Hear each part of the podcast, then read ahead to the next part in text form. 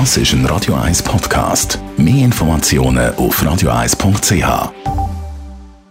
Die grünen Minuten auf Radio 1 werden präsentiert von Energie 360 Grad. Nachhaltige Energie und Mobilitätslösungen für die Welt vom Morgen. Energie360.ch Andreas Krise von der Umweltarena Spreitenbach. Für was steht die biologische Landwirtschaft?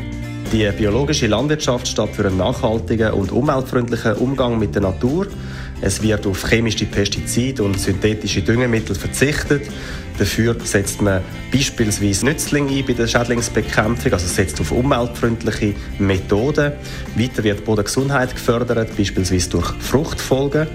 Und Biodiversität und das Tierwohl sind weitere Aspekte, die dabei berücksichtigt werden. Das klingt gut, aber was bringt mir das?